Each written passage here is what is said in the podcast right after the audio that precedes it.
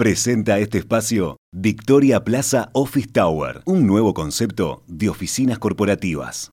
En estos días se publicó en la página web del Banco Central un conjunto de informaciones respecto al desempeño de los bancos en lo que va de este año. Con cinco meses del ejercicio ya avanzados, los balances de los bancos muestran que el volumen de crédito ha venido creciendo fuertemente a un ritmo del 20%. ¿A qué responde esta suba tan importante? ¿En qué sectores está incrementándose en mayor medida el endeudamiento? ¿Qué está pasando por otro lado con el costo de los préstamos? Bueno, de eso es que vamos a conocer, de eso es que vamos a tener análisis. Estamos con la economista Alicia Corcol de Exante. Alicia, ¿qué tal? Buen día, bienvenida. Hola, muy buenos días.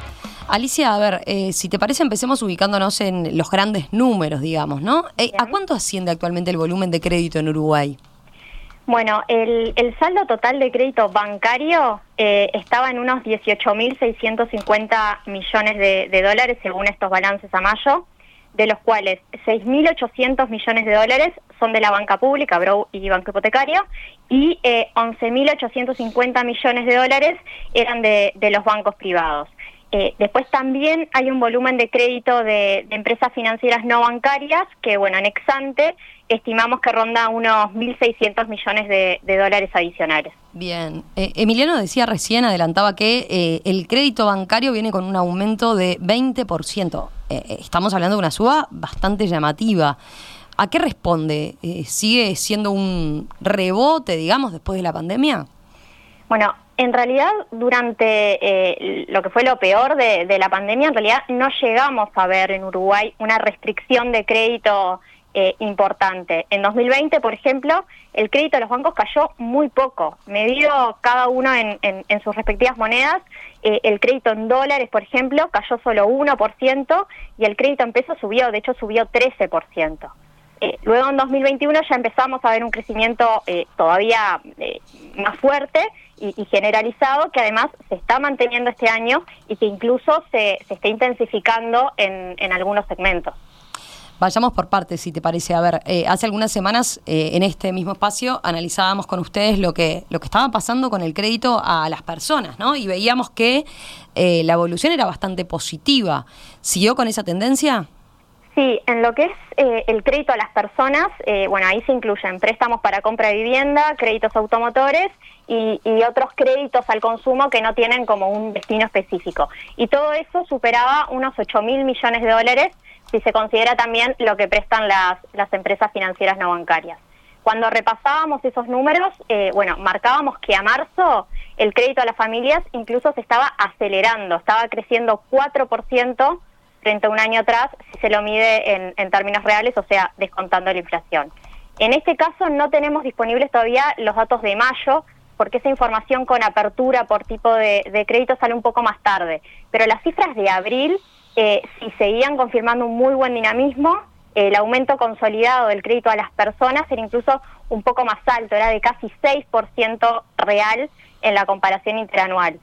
Y como enfatizábamos eh, en ese momento, el hecho de que ese crédito crezca mucho es eh, realmente muy destacable porque de alguna forma está funcionando como un eh, sostén para el consumo en este contexto en el que estamos, donde el poder adquisitivo de los hogares eh, se está viendo afectado por, por la mayor inflación. Bien, Alicia, pasemos, si te parece ahora, a lo que es el, mundo del crédito a las empresas. ¿En esos créditos también se está viendo un dinamismo tan fuerte? Sí, eh, acá también estamos con un crecimiento que es muy importante. El crédito corporativo sumaba a abril unos 10.150 millones de dólares. Eso es más o menos un 55% del stock de crédito total que hay en el país y en los últimos 12 meses venía creciendo 13% si lo, si lo medimos en dólares. Con el aumento además que ya había tenido en 2021 el año pasado, esto implica que el crédito a empresas subió en más de mil millones frente, de dólares frente al cierre de, 2020, eh, lo cual sin dudas es una expansión eh, muy relevante más si consideramos que el crédito eh, corporativo venía desde hace bastantes, eh, bastantes años sin, sin crecimiento, sin encadenar dos años seguidos de, crecimiento, bueno, en una economía que estaba, que estaba frenada. Eh, esto obviamente importa porque, bueno, tener una mayor disponibilidad de crédito a empresas eh, ayuda a lo que es el clima de negocios, eh, porque facilita lo que es la, concreción de, inversiones. Em, después, sobre la pregunta de, digamos, de, bueno, si hay sectores que, están con más dinamismo, digamos, el agro y la industria son los mayores tomadores de, crédito, concentran la mitad de lo que es el, el volumen total de crédito corporativo en Uruguay pero si comparamos con los niveles de abril del año pasado, el comercio y el sector transporte y almacenamiento son los que están mostrando el, mayor crecimiento. El stock de crédito en esos dos casos subía 20% y 30% respectivamente eh, si, si lo medimos en dólares. Bien. Bien. Eh, ¿Y hay datos de lo que está pasando con, el crédito según tamaño de las empresas? Eh, te pregunto esto porque, eh, a ver, en estos años de, COVID, recordemos, el gobierno buscó impulsar el crédito a las empresas chicas, ¿no? Por ejemplo, a través del, esquema aquel de, de, garantía estatal SIGA, y quizás haya matices que valga la pena destacar. Eh, bueno, justo ahora los programas SIGA que, se lanzaron al inicio de la pandemia están dejando de, funcionar. Pero el año pasado y sobre todo en 2020 habían sí tenido una muy buena, una muy buena recepción. Seguramente fue uno de los elementos que ayudó a que no viéramos eh, acá en Uruguay una restricción de, crédito pese al contexto recesivo. La verdad es que las empresas grandes son las que tradicionalmente han sido las mayores tomadoras de crédito bancario, son las que concentran buena parte del, volumen total. De todos modos, si miramos los últimos 12 meses, en los que se dieron nuevos créditos a empresas por más de unos 17 mil millones de dólares, aproximadamente un tercio del total fue eh, con destino a micro, pequeñas y medianas empresas. Bien, está claro. Ahora, eh, ¿qué está pasando con el costo del crédito en este contexto de mayor crecimiento? Esa es una buena pregunta, digamos, porque tenemos dos fuerzas en realidad que están jugando en, sentido contrario. Por un lado está esta mayor presión competitiva eh, por crecer y está la agresividad comercial que están teniendo actualmente eh, los bancos, que debería ser un factor que, evite un encarecimiento del crédito. Claro. Sin embargo, tenemos al mismo tiempo una coyuntura de suba de las tasas eh, de referencia que, bueno, impacta negativamente sobre lo que son los márgenes de las instituciones financieras y que puede terminar trasladándose hacia un mayor eh, precio del crédito. Bien, detengámonos ahí a ver si te parece. ¿Podemos explicar un poco más a qué te estás refiriendo concretamente con eso? Bueno, ahí me refiero a que, bueno, por ejemplo, en Uruguay el Banco Central viene subiendo la tasa de política monetaria y bueno, y consistentemente los rendimientos de lo que son los instrumentos en pesos también subieron en, todos los plazos. Eh, por ejemplo, lo que es la tasa de interés de las letras de, regulación monetaria en pesos a 90 días para tomar una, una referencia pasó de 5% a mediados del año pasado a estar ahora algo por encima de 10%. Eh, a nivel internacional también tenemos a la Reserva Federal de Estados Unidos, que en marzo empezó a subir la tasa y que lo va a seguir haciendo en los próximos meses. Esa es una referencia clave para fijar tasas en dólares en todo el mundo. Entonces, sería esperable que estos movimientos se reflejen en algún aumento de las tasas de interés eh, de los préstamos a empresas, tanto en pesos como, como en dólares. De hecho, en el caso del crédito a empresas, las tasas de interés, eh, bueno, evolucionaron a la baja en 2020 y en 2021, pero ya en lo que va de este año empezamos a ver eh, algún aumento más que nada en lo que es empresas grandes, que es justamente donde las tasas de por sí suelen ser más bajas, ya que los bancos eh, en general les asignan eh, un menor riesgo que a las empresas más, más chicas.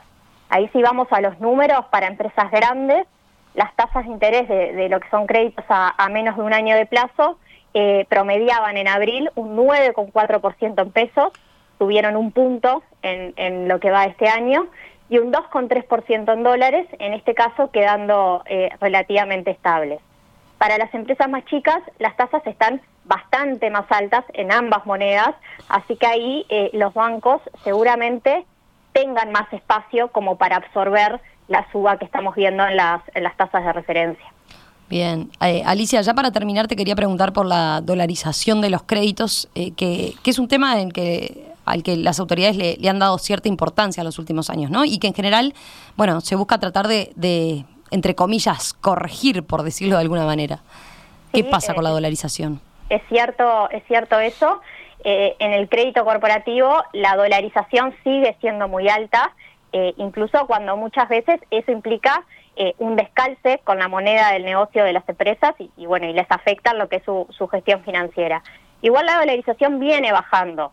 Hace 15 años era un 90% del total del crédito a empresas, eh, la, porción que estaba en dólares. Hace 5 años estaba en torno a 85% y ahora en, en abril estábamos en un 75%. Pero bueno, obvio que, que todavía queda camino por, por delante.